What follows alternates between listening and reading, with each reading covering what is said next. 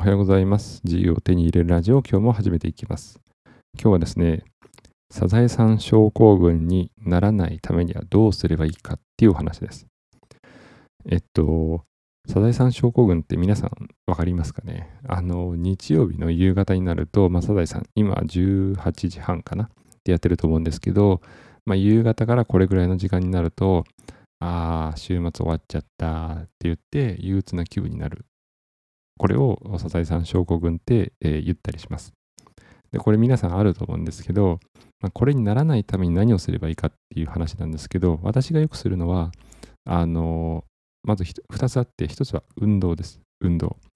なんで運動をするといいかっていうと、あの汗をかいたりとか、ある程度の達成感って出てくると思うんですよね。で、サザエさん症候群になるっていうのは、土日を満喫できなかったっていうのが原因だと私は思っているので、そういった時に達成感が生まれるもの、これは私の中では結構運動だったりするので、土日は必ず運動をするように心がけています。なので、えーともし、あの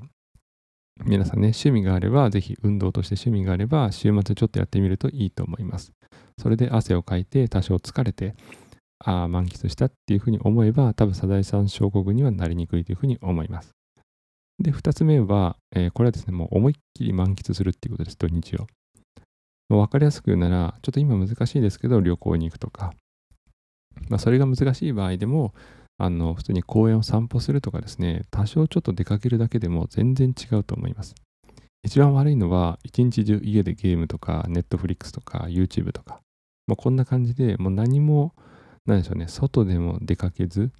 で、結構こう、なんかただ単にえ時間を潰すみたいな、これ一番良くないです。僕の経験上。大体サザエさん症候群になっちゃいます。まあ、もちろんね、家でやる趣味がある人、例えばもう料理とか DIY とか何かものづくりとか、まあ、こういうものを没頭して土日が終わったら、それはそれでもちろんあのハッピーになって、全然サザエさん症候群にはならないと思いますけど、いわゆる時間を潰すとかいうためだけに家にいるっていうのは、サザエさん症候群になりやすかったです。なので、あのもし今、サザエさん症候群になりたくないっていう方は、あぜひちょっと外に出かけるとかですね、あの子供と一緒に遊んでみるとか、少し遠くまで行ってみるとかっていうのが一番いいというふうに思います。で、あのメンタリストの DAIGO さんも結構似たようなことを言っていて、サザエさん症候群にならないために何がいいかって彼が言ってたのは、えっと、やったことないことをやるっていうことです。まあ、旅行とか分かりやすいですよね。行ったことないところに行ってみて刺激をもらう。満喫する。結構あの通ずるものはあると思います。なので、やったことがないとか、行ったことがないっていうことにチャレンジするっていうのも、全然土日を満喫する、サザエさん小国にならないための行動としてありだと思います。なので、えーぜひ最近ですね、結構まあこういうご時世なので、あのー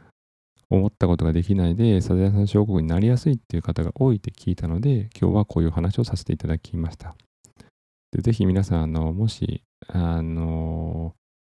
このね、週末を何とかしたいと思っている方は、運動するとか、えーちょっと出かけてみるとかっていう形で、まあ、何かしらですね、満喫するとか、達成感を感じる部分があれば、サザエさん症候群にはなりにくいと思うので、ぜひ、あの、試してみてください。なので今日もですね、あの、この放送が皆さんの暮らしにとって少しでも豊かになるものであれば嬉しいです。えーこの自由を手に入れるラジオは、Spotify、Podcast、Google Podcast、おスタンド FM、各種、ポッドキャストのコンテンツで配信をしております。皆さんがお聞きしたい媒体で今後も聞いていただけると嬉しいです。はい、以上でございます。今日も聞いていただいてありがとうございました。良い一日を。